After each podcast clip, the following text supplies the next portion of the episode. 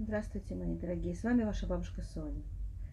Э, когда-то много лет назад, когда я э, начала изучать законы э, Тарата Мишпаха, семейной чистоты, встретила такое слово миквы, ритуальный бассейн для очищения. Миквы есть мужская, есть женская, и это разница. Так вот, я начала учить, как женщина должна окунаться в миквы, что, как и когда, это целая наука. Более того, нам так много интересного, что если посвятить этому отдельный урок, и часа не хватит.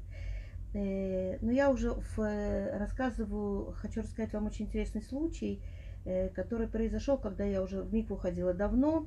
И баланит, баланит это женщина, которая как бы хозяйка миквы, она проверяет, чтобы окунание женщины происходило по всем правилам Аллахи, еврейского закона.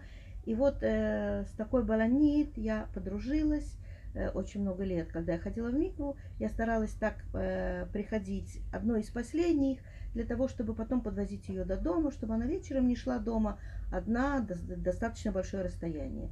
И вот я сижу после окунания, сижу, расчесываю волосы, э, жду, осталось последние там, скажем так, 20 минут, думаю, пока я обсохну, мы с ней вместе э, поедем домой.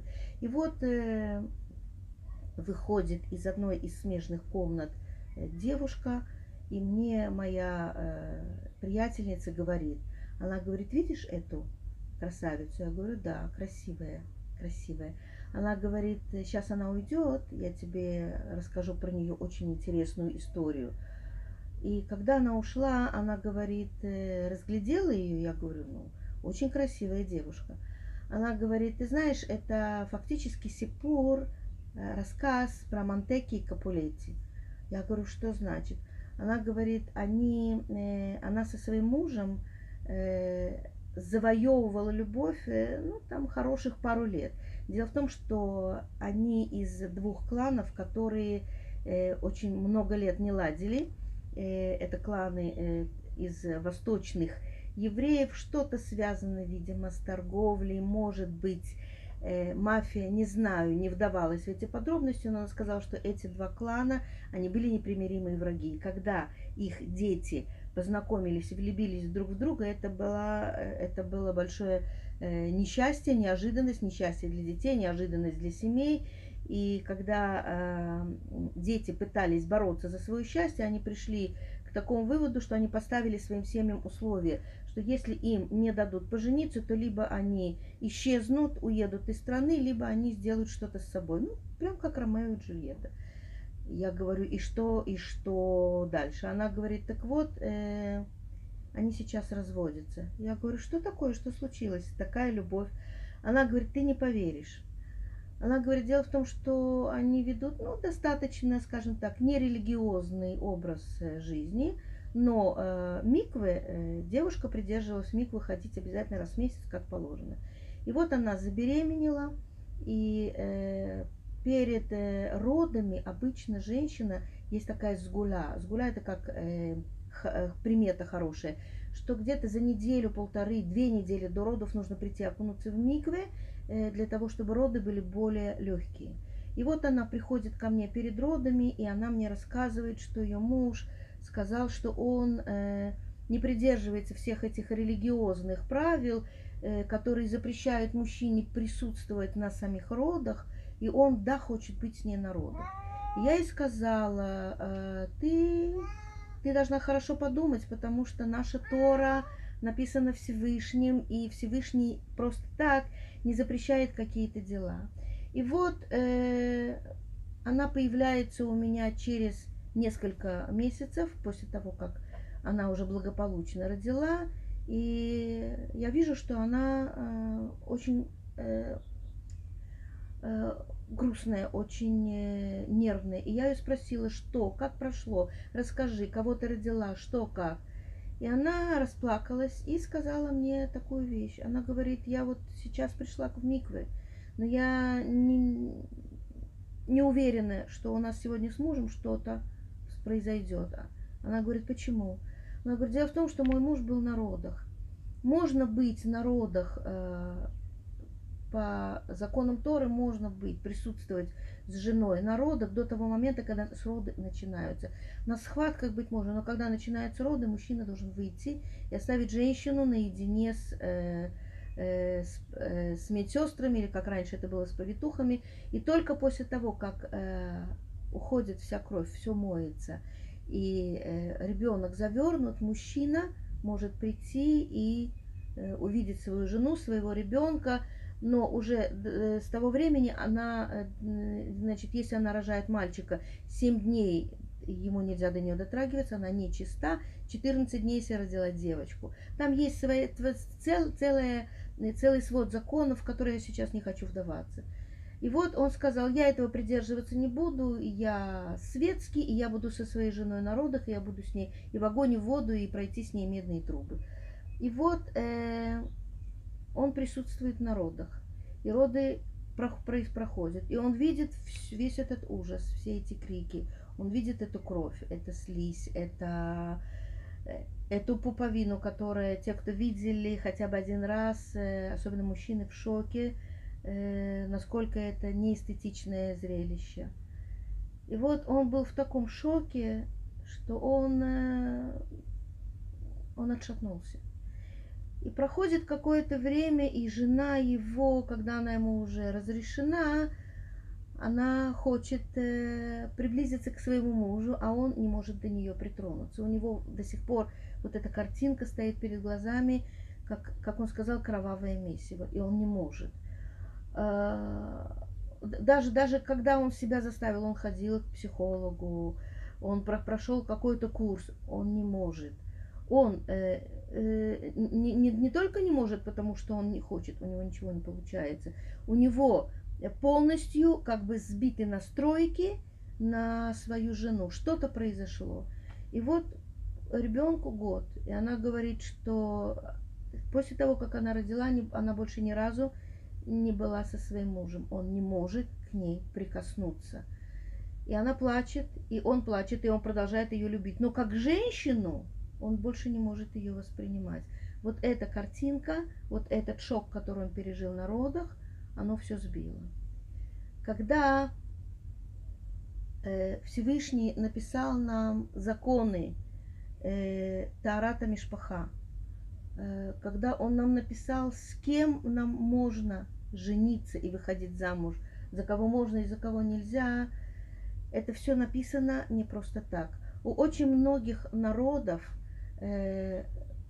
связи, например, между э, отцом и дочерью не запрещались.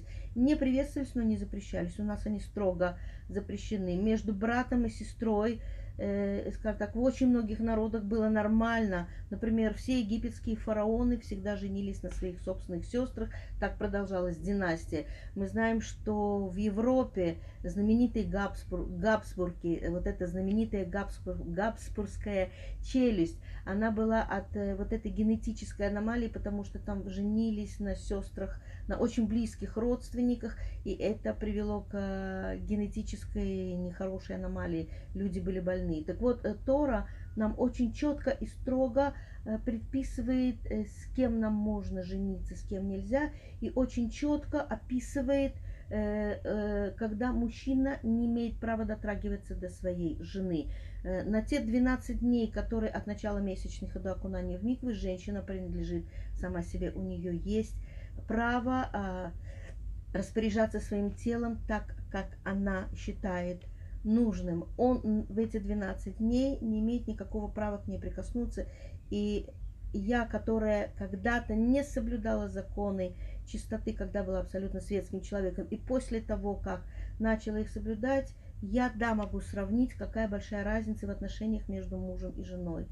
Э, Потому что если муж и жена ведут себя как пионеры, не могут даже за ручку подержаться, и вся их связь идет только на духовном, на э, интеллектуальном, на сердечном, на э, вербальном уровне, и дотронуться друг до друга нельзя, эти 12 дней вынужденной разлуки поднимают такую бурю чувств, такое, такое желание вновь слиться, соединиться, что когда женщина возвращается после миквы, она желанна своему мужу, так же, как э, в первый день э, после свадьбы.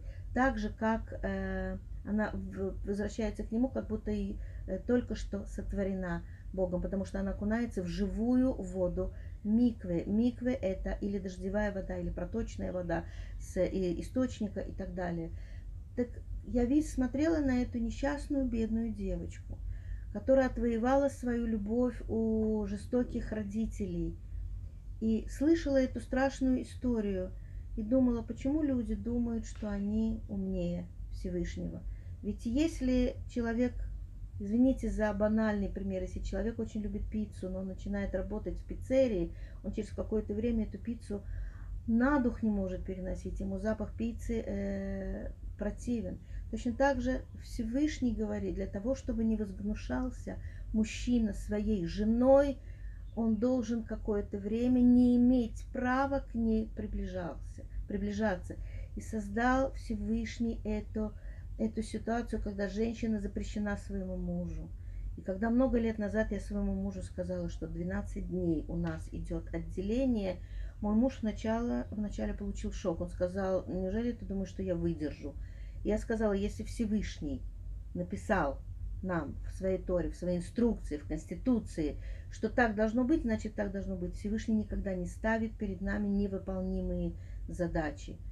Э, жизнь э, показала правоту э, Торы. Э, слава Богу, э, мы с мужем 39 лет вместе. На следующий год у нас будет 40 лет вместе. И те правила, которые Всевышний дал для чистоты семейной жизни, те, кто их не придерживаются, очень сильно теряют. Когда у вас в руках телефон, и вы знаете с него только 20-30% его функций, а на самом деле он такой усовершенствованный, что если вам засесть за инструкцию, вы бы там столько бы много вытащили оттуда возможностей. Точно так же, когда мы сидим перед клавиатурой э, компьютера, мы очень много э, не знаем значения очень многих кнопок или сочетание этих кнопок, когда сразу две нажимаются, или, или в сочетании что, а, одно за, за зачем. Мы э, удовольствуемся только теми поверхностными знаниями, которые у нас есть, большинство э, людей. И нам этого достаточно, когда Всевышний дает нам свою Тору, свое послание и говорит, я сотворил этот мир, я сотворил вашу психику, я сотворил вашу душу и природу. И вот вам инструкции, как сделать так, чтобы твой муж тебя любил. Люди ходят к каким-то знахаркам, гадалкам. Вот эти приворотные зелья. Самое лучшее приворотное зелье – это тарат, амишпаха, соблюдение законов семейной чистоты. Как Пушкин когда-то сказал, чем меньше женщину мы любим, тем легче нравимся мы ей. На этом принципе, э, вернее, этот принцип где-то, можно сказать, взят из Торы, можно сказать, что это где-то плагиат.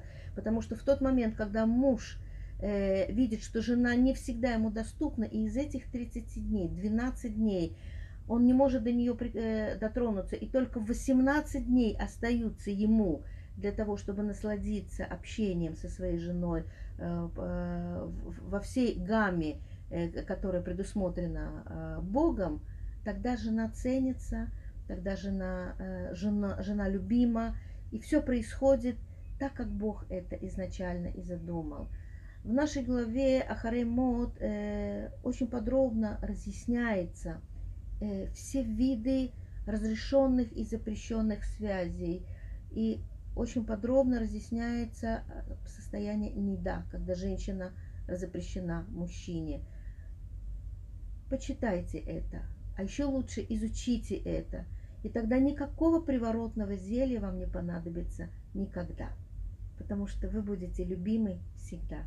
С вами была ваша бабушка Соня.